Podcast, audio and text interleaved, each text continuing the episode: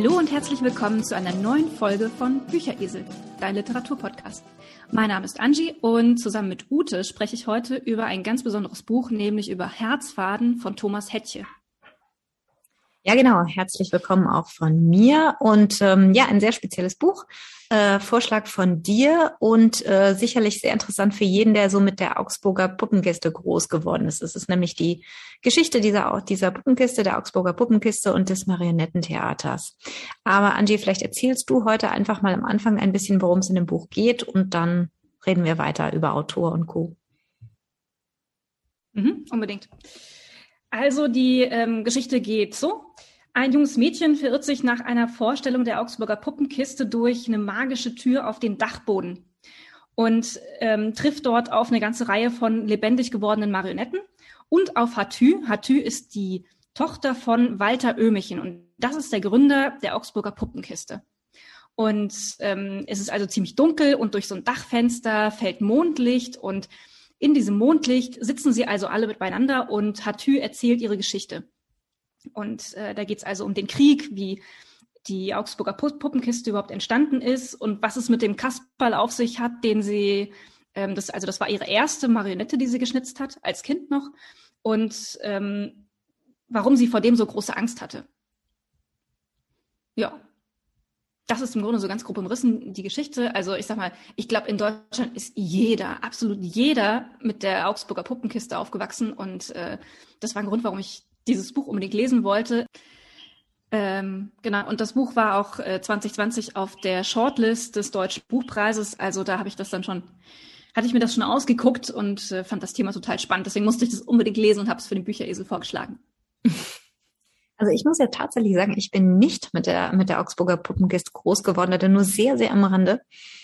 Ich bin tatsächlich drauf gestoßen. Wir haben irgendwann, ähm, ich weiß gar nicht, in der Grundschule schon, äh, da haben wir mal Kalle Wirsch, Kalle Wirsch und die Wilden Utze als Theaterstück äh, gespielt und ich hatte die Hauptrolle des Kalle Wirschs. Äh, oh Wunder, oh Wunder, wo ich so ähm, theatermäßig eigentlich gar nicht begabt bin. Und in jedem Fall da ähm, das ist tatsächlich eine Figur der, der, der ähm, Augsburger Puppenkiste, aber sonst bin ich da eher unberührt gewesen. Ganz interessant. Ja, ich meine, Jim Knopf und Lu Lukas, der Lokomotivführer, ne, Urmel aus dem Eis und so. Also die, eigentlich kennt man die alle, aber okay. Also die Augsburger Puppenkiste ist jedenfalls was, was eigentlich, was, was jeder irgendwie schon mal gehört hat, würde ich behaupten. Ja, gut. Ja, Lukas, der Lokomotivführer, habe ich halt das Buch gelesen, richtig. Aber wie gesagt, Augsburger Puppenkiste ähm, ist mir nur so dann und wann untergekommen. Ich habe, glaube ich, nie eine Folge im Fernsehen gesehen. Äh, die haben ja das Sandmännchen, glaube ich, auch gespielt und also etliche, erst bei der Recherche, das ist echt irre, was die alles gemacht haben und okay. äh, was ich eigentlich so vergessen habe, was die alles mhm. gegeben haben. Naja, okay. Ähm, ja. Erzähl du uns doch mal ein paar Takte zum Autor und dann ähm, breite ich hier die komplette Geschichte der Augsburger, Augsburger Puppenkiste mal für euch aus. Sehr gut, weil das interessiert mich auch. Da bin ich nämlich, wie gesagt, sehr unbeleckt. Also Sandmännchen ja, aber Augsburger Puppenkiste, wie gesagt, es war nie so das, mit dem ich groß geworden bin. Ja, Autor. Thomas Hettche. Äh, ist ziemlich bekannter deutscher Schriftsteller und Essayist, ist geboren 1964 in der Nähe von Gießen, in einem wirklich kleinen Dorf im Vogelsberg. Ähm, seine Familie ist dort wirklich seit Generationen als Bauern und Handwerker ansässig und äh, also er ist da wirklich sehr tief verwurzelt in dieser Gegend. Ähm, er hat dann die Liebig-Schule in Gießen besucht und hat äh, 84 sein Abitur gemacht, hat Germanistik, Filmwissenschaft und Philosophie an der Johann Wolfgang Goethe-Universität in Frankfurt studiert. Also er ist immer so ein bisschen so im Dunstkreis in Hessen geblieben tatsächlich. Also er kommt quasi auch aus Hessen, mehr aus Nordhessen, aber wir sind ja quasi auch Hessinnen. Insofern, ähm, ja. Er hat dann promoviert 1999. Den Titel muss ich unbedingt hier loswerden. Ich fand ihn sehr lustig. Ähm, zwar äh, seine Promotion hatte den Titel Animationen über die Geschichte von Anatomie und Pornografie auf der Folie Venedigs. Ähm, okay. Ja. Warum nicht? Ja, warum nicht? Ähm, fand ich auch. Ich brauchte eine Weile. Ich habe dann mal ein bisschen, also ich könnte mir da nicht so viel drunter vorstellen. Aber gut. Ähm, wie das so ist mit den Promovierungen, mit den Promotionen im, äh, im geisteswissenschaftlichen Bereich. Da muss man sich so, jeder muss sich da so sein Fächlein suchen.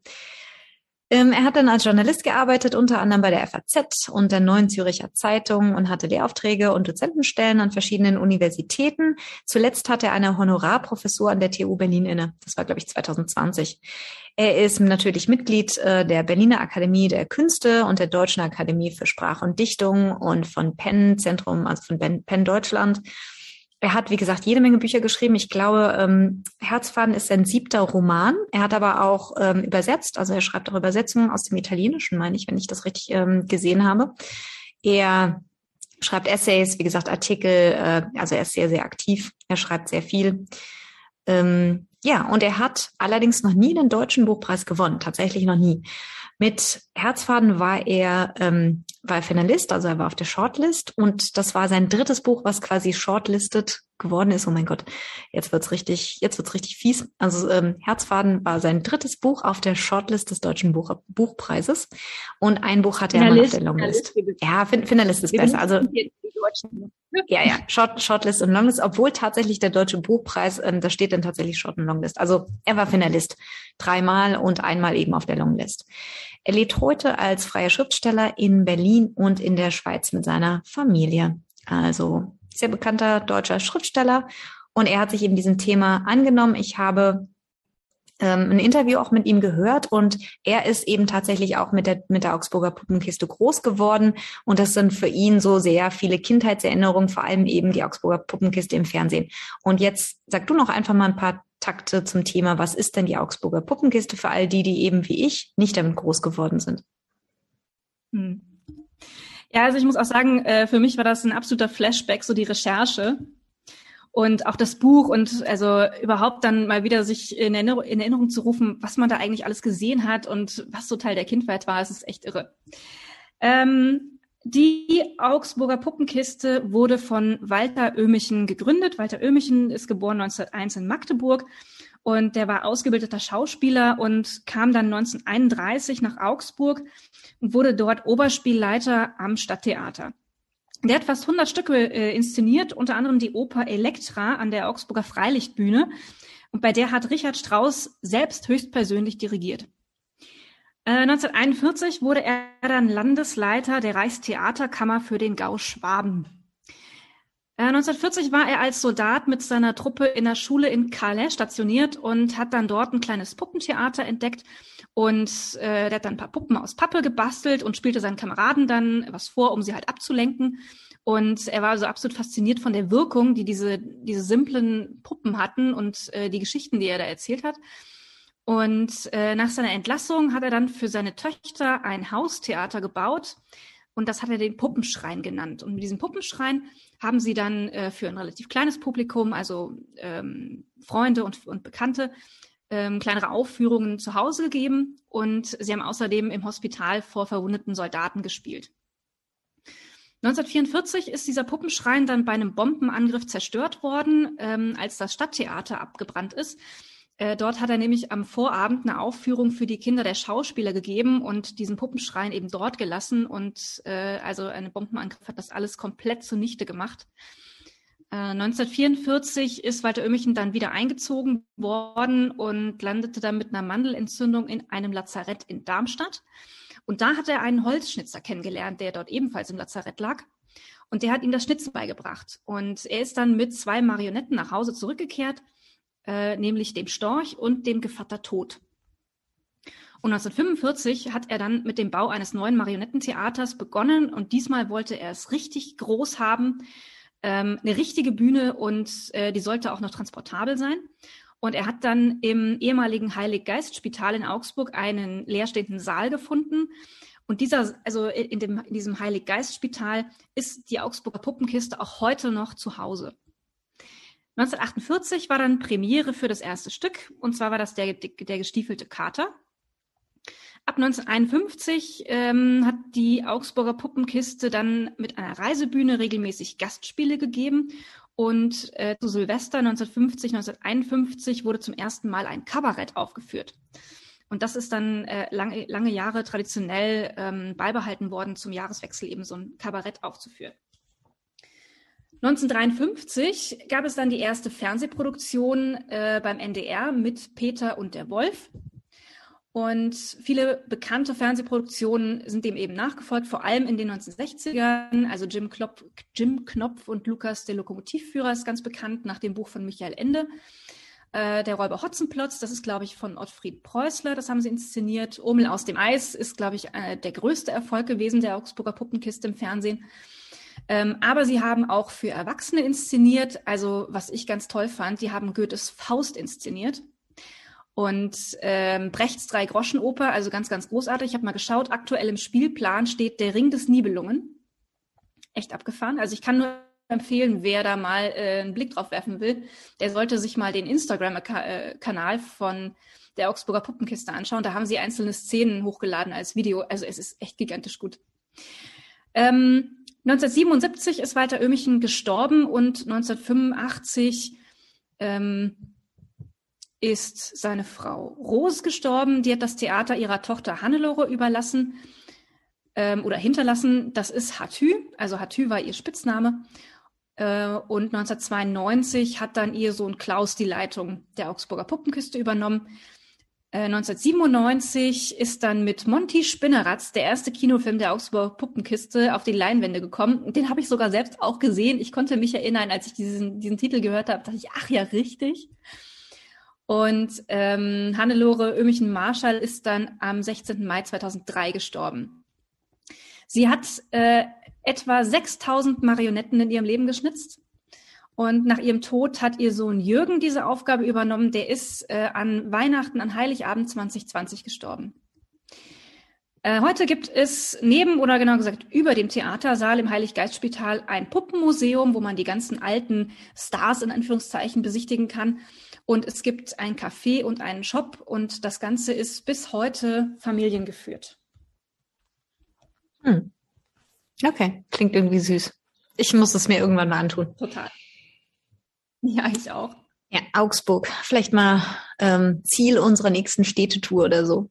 Mit Aufführung der Augsburger ja, Augsburg Puppenkiste. Ist, ja, ist nicht weit von mir weg. Also da bin ich relativ schnell hingefahren. Hm. Okay, na dann. Dann vielleicht sogar mal als Tagesausflug von dir. Ja, müssen wir definitiv mal auf unsere To-Do-Liste schreiben irgendwann. Ja, also ähm, Marionettentheater ist ja auch nichts, was, was es nur in Deutschland gibt. Ähm, wir haben hier bei uns in Rajasthan nämlich auch ein ganz bekanntes Marionettentheater oder eine ganz bekannte Marionettentheater-Tradition. Und dazu wollte ich auch noch mal kurz was erzählen, weil, ähm, naja, wir haben ja schon diesen länderübergreifenden Podcast.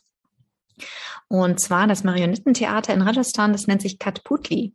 Und Katputli ähm, setzt sich zusammen aus den Wörtern Kat, das ist Holz, das ist eine Art Holz, äh, und Putli heißt Puppe, also Holzpuppe. Und äh, die Leute, die eben diese Holzpuppen spielen, das sind die Katputli-Wallers. Das ist eine sehr, sehr alte Tradition, also die geht etwa 1500 Jahre zurück. Ähm, also wirklich so aus dem frühen Mittelalter dort, da hat man angefangen, ähm, diese, diese Figuren, diese Katputlis zu schnitzen. Ähm, sie werden auch aus, die Köpfe werden aus Holz geschnitzt. Dann gibt es eben die Kleidung und äh, ganz wie auch in Deutschland auch, eben dieses Marionetten, dieses Fadenkreuz, ähm, wo man die eben bewegen kann. Ähm, gespielt wird Katputli hauptsächlich von Mitgliedern der, der Badkaste. Das sind ursprünglich Bauern oder Landarbeiter gewesen aus der Gegend um Nagor.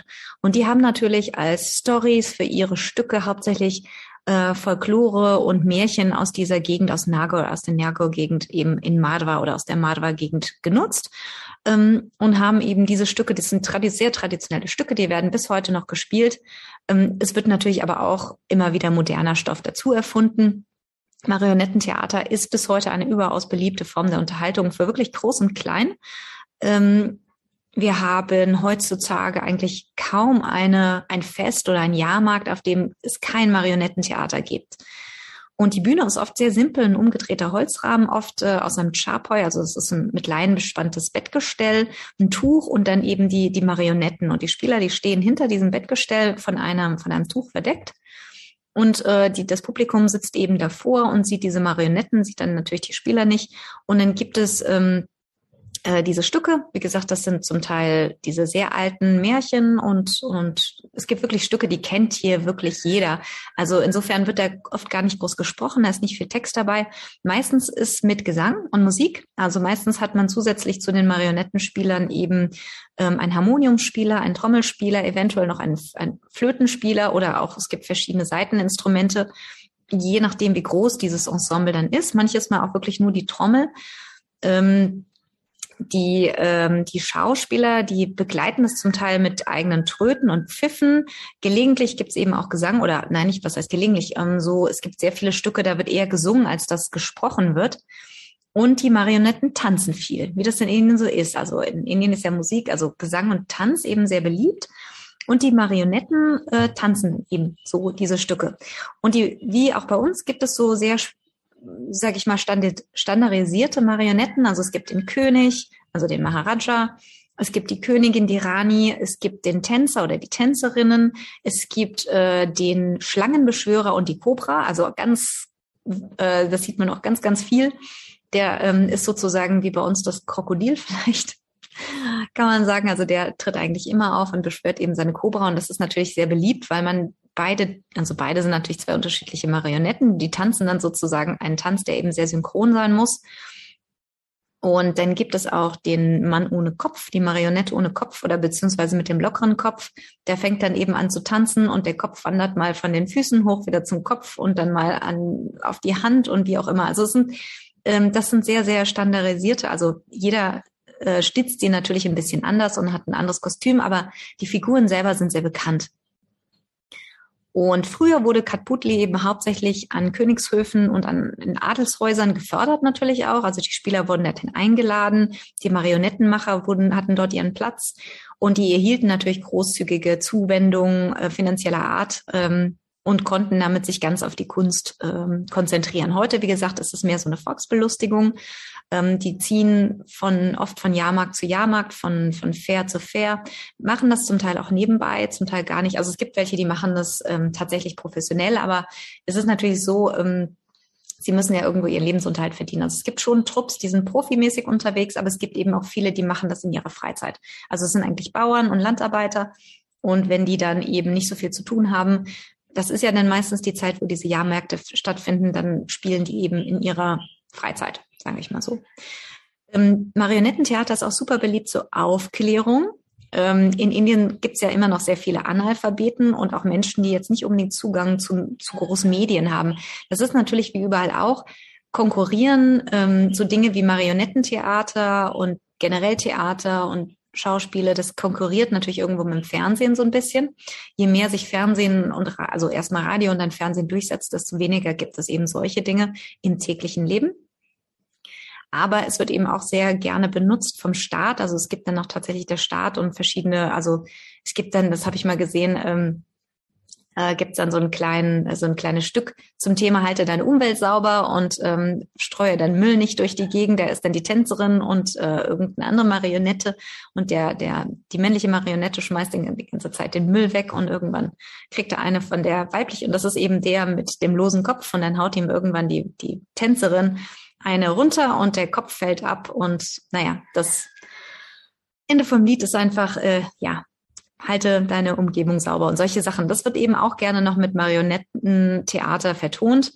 Äh, da gibt's oder gab es, das ist mittlerweile auch nicht mehr so viel, weil wie gesagt, heutzutage haben eben viele Menschen Fernseher. Aber nach wie vor sieht man eben auf vielen Veranstaltungen auch Marionettentheater. Und hier, ich habe es auch öfter gesehen, wird natürlich mittlerweile auch für die Touristen ganz gerne vertont und gespielt weil die, die Truppen, also die, die Schauspieler müssen natürlich irgendwo auch ihr Geld verdienen. Aber es ist sehr, sehr interessant, sehr schön. Ähm, ich finde, die Puppen sind auch sehr, sehr hübsch. Man kann die zum Teil auch kaufen. Also viele dieser Marionettenschnitzer ähm, verkaufen die dann eben in Läden an Touristen zum Beispiel. Ähm, es gibt auch Marionetten, die man wenden kann, also die auf der einen Seite männlich und auf der anderen Seite weiblich sind.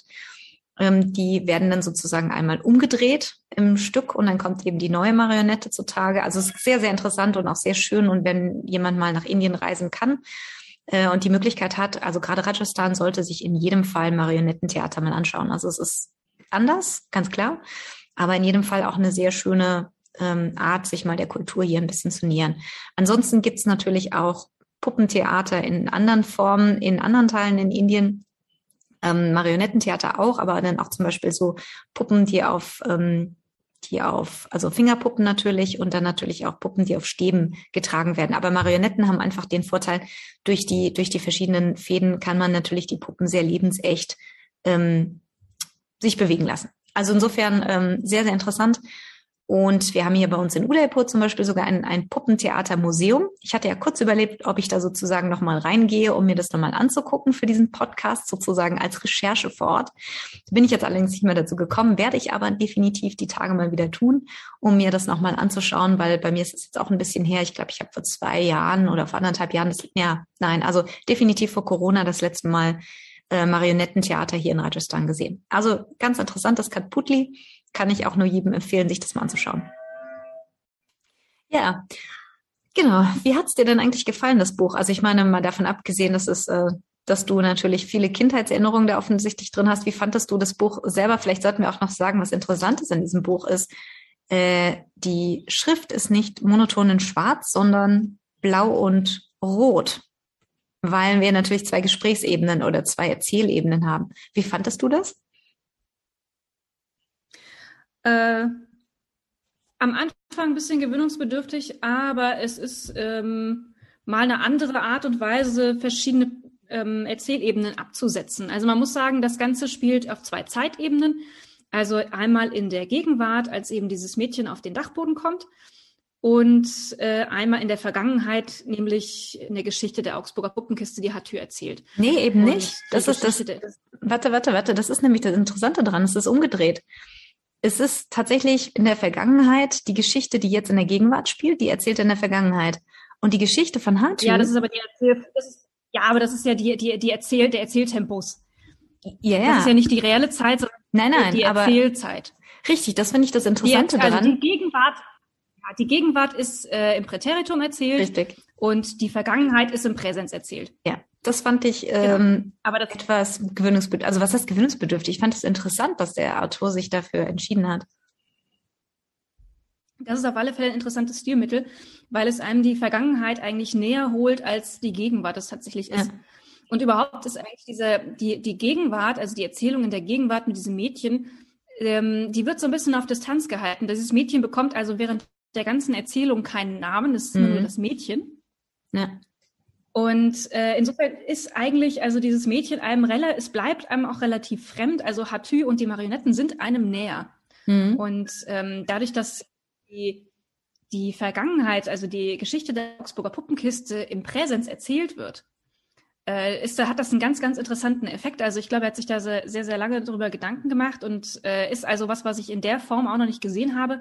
Aber es, ähm, es entfaltet eine ganz, ganz tolle Wirkung, finde ich, weil man wirklich in dieser Geschichte drin ist und er erzählt ja, also Hatü erzählt ja auch viel vom Krieg und wie sich das als Kind angefühlt hat, die Bombenangriffe und wenn der Vater wieder in Uniform vor ihr stand und dann plötzlich weg war und sie haben den monatelang nicht gesehen und äh, das ähm, wird viel, viel eindrücklicher in, dadurch, dass es eben im, im Präsens erzählt wird und man wirklich dabei ist. Und also überhaupt hat der Autor eine ganz, ganz tolle Erzählstimme, muss ich sagen. Mir hat das wahnsinnig gut gefallen.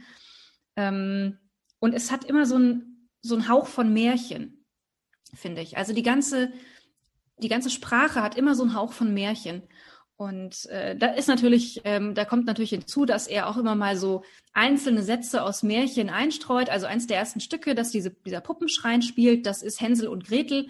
Und er bringt dann original Sätze ähm, aus, aus Hänsel und Gretel. Und ich hatte einen totalen Flashback und es war echt irre. Und ich habe also gegrinst über beide Ohren und fand das einfach nur noch toll, ja. Es war so finster und auch so bitterkalt. Also, oh mein Gott, was, was für eine Erinnerung, ja. Mhm. Und das hat er das, wirklich ganz, ganz großartig gemacht, finde ich. Also, ja, klar. Gut, als sie ähm, Hänsel und Gretel gespielt haben, war natürlich Hartü auch noch relativ jung. Ne? Also Hartü wächst ja an dem Buch sozusagen mit der Zeit. Also wir fangen an, da ist sie, glaube ich, zehn oder ihre Schwester zehn, ich weiß es gar nicht genau. Aber auf jeden Fall ist sie ein Mädchen, also in jedem Fall noch ein Kind. Und sie es endet, das Buch endet ja quasi damit, dass sie sozusagen geheiratet hat und selber Kinder hat. Also das ist so eine Coming-of-Age-Geschichte, würde man sozusagen heute sagen. Ähm, aber du hast schon recht, also ähm, ist sehr interessant, diese Art, ähm, die Vergangenheit sozusagen im Präsens zu erzählen. Und ich finde, man ist definitiv, der Vergangenheit ist mehr so das, was einen wirklich so mitnimmt und was einen so in der, was so Realität ist. Während die Szene auf dem Dachboden mit dem Mädchen, was eben nie einen Namen bekommt, ist fast schon ein bisschen fantastisch. Also das ist ja wirklich, ähm, Hartü ist da und die, ähm, das Mädchen schrumpft ja auf Marionettengröße und Hartü spielt mit, mit, also quasi zeigt ihr, wie man sich als Marionette fühlt und solche Sachen. Also das finde ich jetzt sehr fantastisch und fast ein bisschen abgehoben. Ja, ich fand es fast so ein bisschen surreal, muss ich sagen. Mhm, also sehr surreal. Ähm, spätestens als dann der Kas als dann der Kasperl auftritt, ja, der der Kasperl, der der böse ist und ihr dann ihr iPhone klaut, ja, und das Mädchen quasi erstmal erstmal entführt, ja, und ihr sie in Angst und Schrecken versetzt. Also das ist äh, das ist alles so ein bisschen surreal und man weiß nicht so recht, wo, wo das hinführt. Und ich muss ehrlich gestehen, ich habe danach also noch eine ganze Weile gegrübelt, was diese Episode mit dem Kasperl mir eigentlich sagen soll. Und ähm, also auch, sag ich mal, das, was da am Ende als Quintessenz rauskommt, warum dieser Kasperl eigentlich böse ist, und das verraten wir an der Stelle natürlich nicht, ne? Aber das, ähm, wie, was er daraus entwickelt, das hat mir echt eine ganze Weile zu denken gegeben. Da habe ich echt ein bisschen drüber nachgrübeln müssen. Okay. Also ich muss sagen, das fand ich jetzt nicht so schlüssig selber. Also ich fand es fast ein bisschen, ich fand es eigentlich irgendwie so ein bisschen Beiwerk am Ende des Tages. Ich fand es ein bisschen, also ich muss schon sagen, alleine surreal beschreibt es ziemlich gut. Also auf der einen Seite wirklich diese sehr surreale, sehr fantastische ähm, Szenerie, dass es nur auch immer dunkel ist und mit dem Mondlichtteppich und dem bösen Kasperl. Äh, und auf der anderen Seite das iPhone, was immer mal wieder kommt und geht. Und ähm, das fand ich, der Kontrast war da fast ein bisschen krass. Und wie gesagt, so mit dem Kasper, das fand ich ein bisschen, weiß ich nicht, ich, mm, ja, wie du schon sagst, also man muss ein bisschen drüber nachdenken.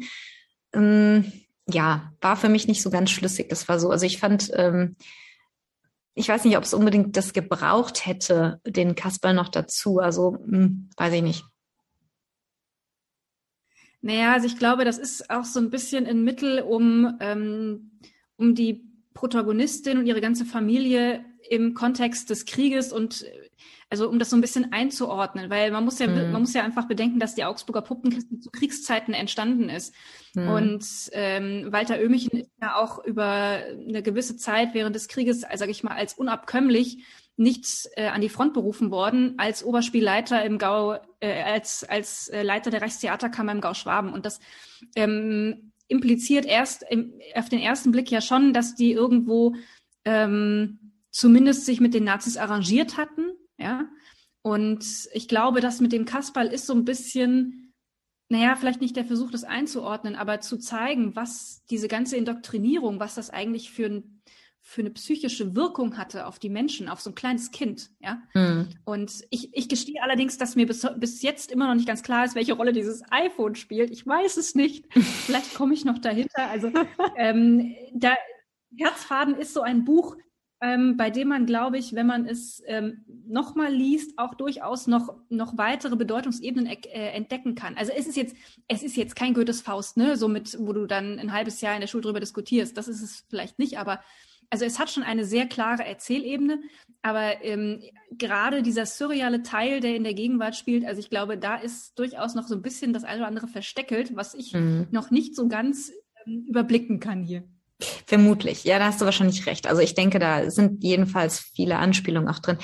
Ich meine, was du sagst, ist natürlich, das, das war eine der Dinge, die mir sehr gut gefallen haben, weil es so die ähm, die Sicht auch auf den Nationalsozialismus einer, sage ich mal, normalen Familie ähm, darstellt. Die Familie ist jetzt auf der einen Seite sind keine Nazis und auf der anderen Seite eben auch keine, ähm, keine Widerstandskämpfer, sondern so ein bisschen halt einfach Menschen, äh, wie du und ich, ähm, wie so viele, wie die meisten eigentlich, die große Mehrheit, die halt versucht haben, sich auf der einen Seite zu arrangieren, auf der anderen Seite definitiv nicht ähm, also die, die sicherlich nicht ähm, für die Nazis waren, aber eben auch nicht wirklich sich aufgelegt haben. Wobei er schon auch, also es kommen schon kritische Stimmen raus, es kommen ein paar Nazi-Witze. Ähm, und ja. ja, und natürlich beschreibt er auch ganz klar, ähm, also in dem Buch ähm, zum Beispiel, Sie bringen das Zitat ähm, aus der Hitlerrede, ähm, wie Hitler über die Jugend beschrieb oder ge gesagt hat, und sie werden nicht, nicht mehr frei sein ihr ganzes Leben. Und ähm, das ist sowas, worüber Hartümer nachdenkt und wo es ihr eben kalt den Rücken runter ähm, rinnt und sie eben auch so ein bisschen, sie und ihr Vater eben mit der Puppenkiste auch versuchen, ähm, nach dem Krieg einfach so ein bisschen die Jugend sozusagen da rauszuholen, also sie wieder nicht zu entnazifizieren, aber ihnen wieder was zu geben, was sie einfach tun können, also was sie sehen können, ähm, was sie tun können, so ungefähr ähm, so eine Art, Äh, ja, Aufarbeitung vielleicht irgendwo. Ähm, und was ich eigentlich auch ganz interessant fand, also auch nach dem Krieg, ähm, erzählt sie immer mal wieder, ja, und dann treffen sie die und dann sagt er, ja, der war ne, hoher Nazi und der war ähm, im Widerstand oder der war in der Emigration. Also so ein bisschen so diese Nachkriegszeit in den 50ern, die wir jetzt, sage ich mal, nicht mehr so kennen. Ne? Ja, ja. Ja, also man, man merkt eigentlich auch, dass, also bis zum Ende des Buches, dass es also Hatü auch nie loslässt. Ja, die ganzen, die, die, die Kriegsjahre und was da passiert ist und ich meine, sie bekommt ja auch als Kind mit, wie da ähm, eine, eine Nachbarin, eine jüdische Nachbarin abgeholt wird und versucht die dann noch zu finden. Und also es ist, ähm, also man, man bekommt ziemlich deutlich gezeigt, was das eigentlich mit der Psyche der Kinder gemacht hat und auch wie traumatisiert die Menschen und auch die Soldaten, die von der Front kamen, waren. Und das ist ja so, so ein Mittel, was Walter Oehmichen dann versucht äh, anzuwenden, dass er dass er Märchen spielt. Und er sagt ja auch, die Soldaten, er hat denen ganz einfache Geschichten vorgespielt, ja, fast kindlich. Und die waren wie ausgewechselt, ja. Und äh, der versucht vor allem mit Märchen, also auch die Erwachsenen, ihnen irgendwas anderes zu denken zu geben. Und äh, ich weiß gar nicht, ob das in dem Buch ist oder in einem anderen Kontext, aber ich habe mal gelesen, Märchen sind so die erste ähm, das sind so der Versuch des, des ersten moralischen Auslotens. Ja, mit Märchen lernen wir als Kinder, was ist, was ist gut und was ist böse. Wir, wir lernen ähm, moralisches Denken. Ja? Wir lernen, wie wir uns in diesem Raum bewegen müssen, in diesem ethischen Raum.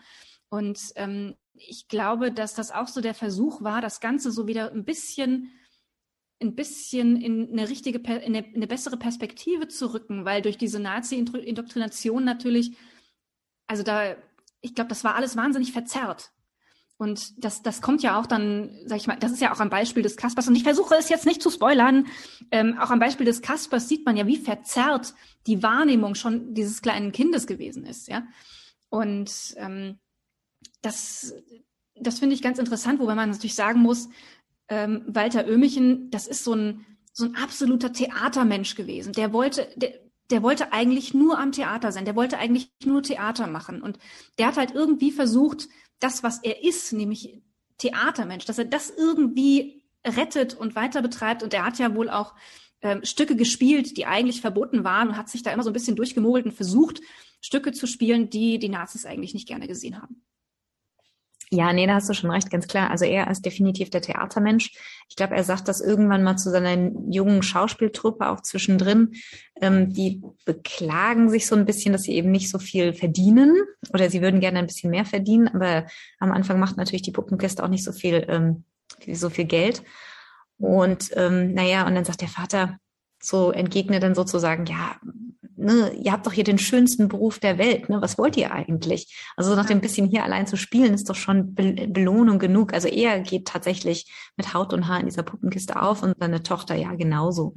Ja. Und ähm, also das ist definitiv, äh, das kommt in dem Buch eben viel raus, dass eben die ganze Familie, die Mutter ist ja auch Schauspielerin gewesen, ähm, dass die ganze Familie da eben wirklich äh, drin hängt. Die Schwester zieht sich irgendwann ein bisschen raus, aber selbst die tippt am Anfang die Texte ab und macht auch, arbeitet auch für die Puppenkiste und später zieht sie sich dann irgendwo raus, heiratet und zieht weg. Aber die drei, ähm, Hatü und ihre Eltern, die sind da wirklich, und dann später auch Hatüs Mann, ähm, die sind da natürlich äh, das Herzstück der Puppenkiste. Und du sagst ja auch, die ist bis heute noch in, in Familienhand.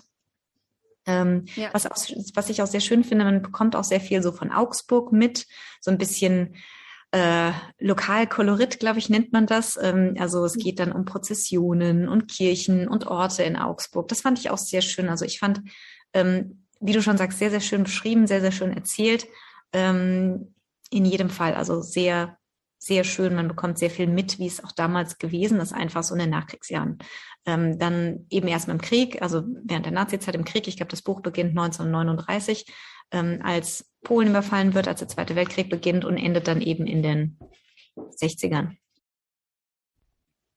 Ja, ja, also es ist wirklich, er hat eine ganz tolle Erzählstimme, also die Begeisterung für dieses, für diese Art des Theaters vermittelt er wahnsinnig gut und eben auch die Kriegsjahre und ähm, die, die Geschichte, sage ich mal, von Augsburg, also wie alles in Trümmern liegt und ähm, wie die Kinder sich da durchbewegen. Also es ist wirklich ganz großartig erzählt. Ich muss gestehen, ich habe von Thomas Hettchen noch nie was gehört. Ähm, das ist definitiv ein Fauxpas, könnte man sagen. Ähm, also den muss man auf alle Fälle auf dem Schirm haben. Er schreibt ganz, ganz großartig. Ich kann euch Herzfaden nur ans Herz legen. Es ist ein ganz, ganz tolles Buch und ein märchenhaftes Buch. Und äh, ja, ich hätte ihm sehr gewünscht, dass er damit den Deutschen Buchpreis gewinnt.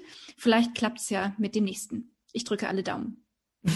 Genau. Ja, wie gesagt, siebtes, siebtes Buch meine ich, also siebter Roman, den er geschrieben hat.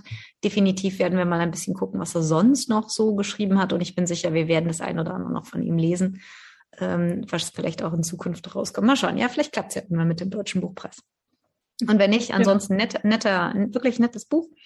Auch wenn man äh, mit der Augsburger Puppen, Puppenkiste nicht so viel anfangen kann wie ich. Wie gesagt, die Figuren kennt man ja trotzdem. Urmel, Lukas der Lokomotivführer, Kalle Wirsch, ähm, der kleine Prinz, den sie auch spielen, fand ich auch sehr, sehr schön. Und in jedem Fall ähm, ein wunderschönes Stück Zeitgeschichte, auch sehr schön geschrieben. Ähm, er ist erst 64 geboren, das ist also ganz interessant. Er hat diese Zeit eigentlich nicht miterlebt, weder die Zeit äh, der Nazis noch die, die, die Trümmerzeit sozusagen, sondern er ist ja wirklich erst in, in, in den Nachkriegsjahren geboren. Ähm, aber er schafft das wirklich sehr eindrücklich, diese Zeit auch zu schildern. Und ich fand das ähm, sehr interessant, mal wieder da was zu lesen. Habe ich lange, lange, lange nicht gelesen ähm, so gerade so dieses Wiederaufbauen nach dem Krieg auch, ähm, wie es einfach da war und dass man dann einfach sozusagen, dass jeder gucken musste, wo er blieb ähm, und die Familien halt zum Teil auseinandergerissen waren, dass die Leute in Trümmern gelebt haben und dann eben ja einfach mit dem arbeiten mussten, was sie noch irgendwo hatten, was sie gefunden hatten, was sie tauschen konnten. Also das fand ich auch nochmal sehr eindrücklich geschildert. Wirklich Leseempfehlung, ja, auch von mir. Ja, damit würde ich sagen, sind wir am Ende für heute oder? Ja, denk schon. Okay. Und wir wünschen euch einen schönen Tag, einen schönen Morgen, einen schönen Abend, wann auch immer ihr uns hört. Liebe Grüße. Und auch von mir liebe Grüße aus Indien, von den Katputlis. Wie gesagt, wenn euch die mal über den Weg laufen sollten, ähm, auch in jedem Fall eine Reise wert. Tschüss. Ciao.